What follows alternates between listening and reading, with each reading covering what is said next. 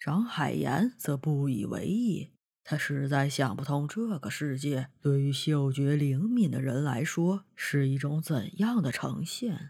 他觉得人的血液气味还不都是一样的，都是一种类似蘑菇的金属芳香气味，能有什么特别？虽然张海岩的主动出击有了成效，为破案找到了线索，不过很可惜，他们只捕捉到了血迹，并没有抓到阉人之人。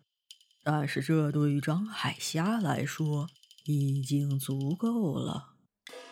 张海燕立即换上一副谄媚的笑容，说道：“乖，来嗅一下，他跑去了哪里？”张海霞白了他一眼，然后把全身的注意力集中在鼻腔，发现这细若游丝的血迹正在给他标记出路线。他跟随着气味远离的方向，穿梭在这群人影之间，寄希望于这个阉人之人不要太快擦干伤口。倘若张海岩打中的是普通人，那么他们现在得到的。一定是一具尸体，而非血迹残留。张海霞发现，这血的味道并不浓厚，而且地面上也没有血迹滴落。看起来这一击并没有给对方造成多大的伤害。虽然在事后的案件回溯时，警长觉得这是一次非常优秀的主动出击，但是对于张海岩来说，无法一击致命，已经是莫大的羞辱。他刚才的玩笑，也许只是用来掩盖内心的尴尬。张海霞并不与他计较。忽然，他们身边的人影开始骚动起来，仿佛提线木偶再次被提起。人影们朝着来时的方向开始迅速的退去，有些人影剧烈的抖动着。甚至抖掉了身上的岩浆，弹指之间，所有的影子如海浪退潮一般，迅速地退入雾气的深处。人潮裹挟着张海岩二人前行了一段，为了避免被踩踏，他们迅速抽身撤离，小心翼翼地目送着这群人影消失在迷雾之中。此时。东北风忽然吹起，那大雾借着风势，以肉眼可见的速度漂移，飘离了盘花海礁。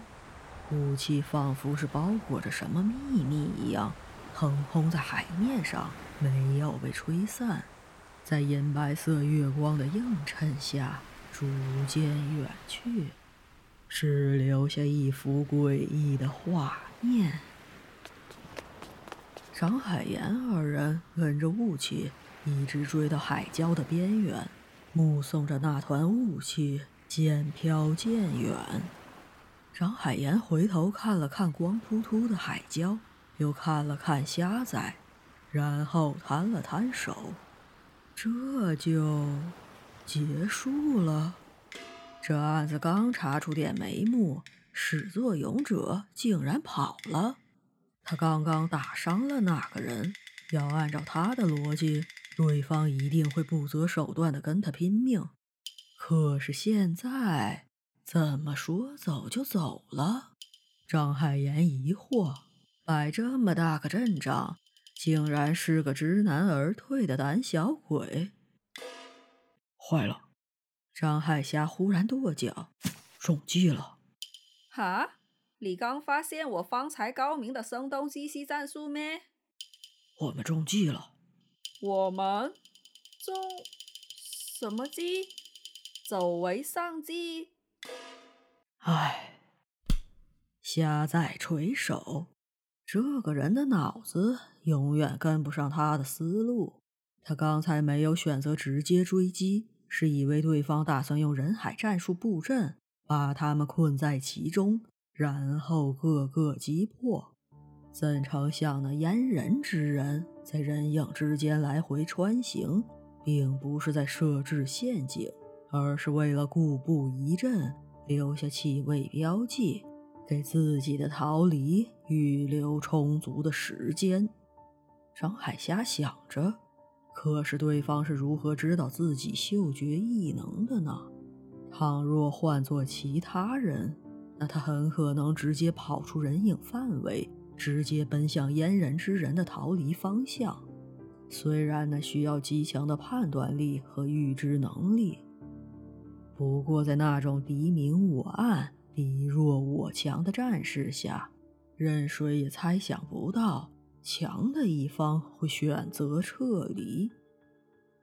张海岩能在暗中打中目标。看似厉害，但是别忘了，对方也是在暗中躲避。像这种趁人不备，明明是要张嘴寒暄，对方还很可能笑脸相迎的时候，忽然一记刀片飞出，把对方打倒在地，直接秒杀的缺德必杀技，估计也只有张海岩这种人想得出来。所以在道上。张海岩有个看人人倒地的称号，就如同会魔法的巫师，或者接触即死的瘟神。那些会判断微表情、擅长预知风险的人，尚且无法迅速躲过张海岩的刀片，更不要说在黑夜的大雾之中盲躲了。可以通过如此细小的刀片的破空之声，迅速做出身体反应，把伤害降到最低，还能全身而退的人，可见其身手并不在张海岩之下。光是那些阉人的迷魂阵，就已经让普通人心生恐惧了。就像吴天福的同乡，或者像他一样上岛失踪的人。估计多数都是被下降在当场，从而给对方可乘之机，最后变成了阉人的一员。更不要说后面还跟着一个比张海岩还厉害的补刀大魔王。张海霞想着，如此看来，吴天福能活着回来，还真是老天开眼。只是这一回，上天没有再眷顾他。张海霞有些自责，他开始后悔刚才没有执意拉住吴天福，不让他跑远。与同伴不同，张海岩此时可想不了那么多。他来南阳几十年，并未遇到什么棘手的大案，这回好不容易让他逮到了个有意思的悬案，他恨不得马上抓到那个阉人之人。将其绳之以法，而且如果让干娘知道了他们在南阳如此出息，解决了让警署持续了十年头疼之久的悬案，说不定一开心就提前给他们买好船票，把他们招回家了。其实从再次登岛到现在，也才不过过去了四个字的时间。张海霞看了看手表，他虽然分析了很多，可是一时竟没想明白，对方是如何在悄无声息的情况下，把一个已经警觉的人，如此迅速地制作成了标本呢？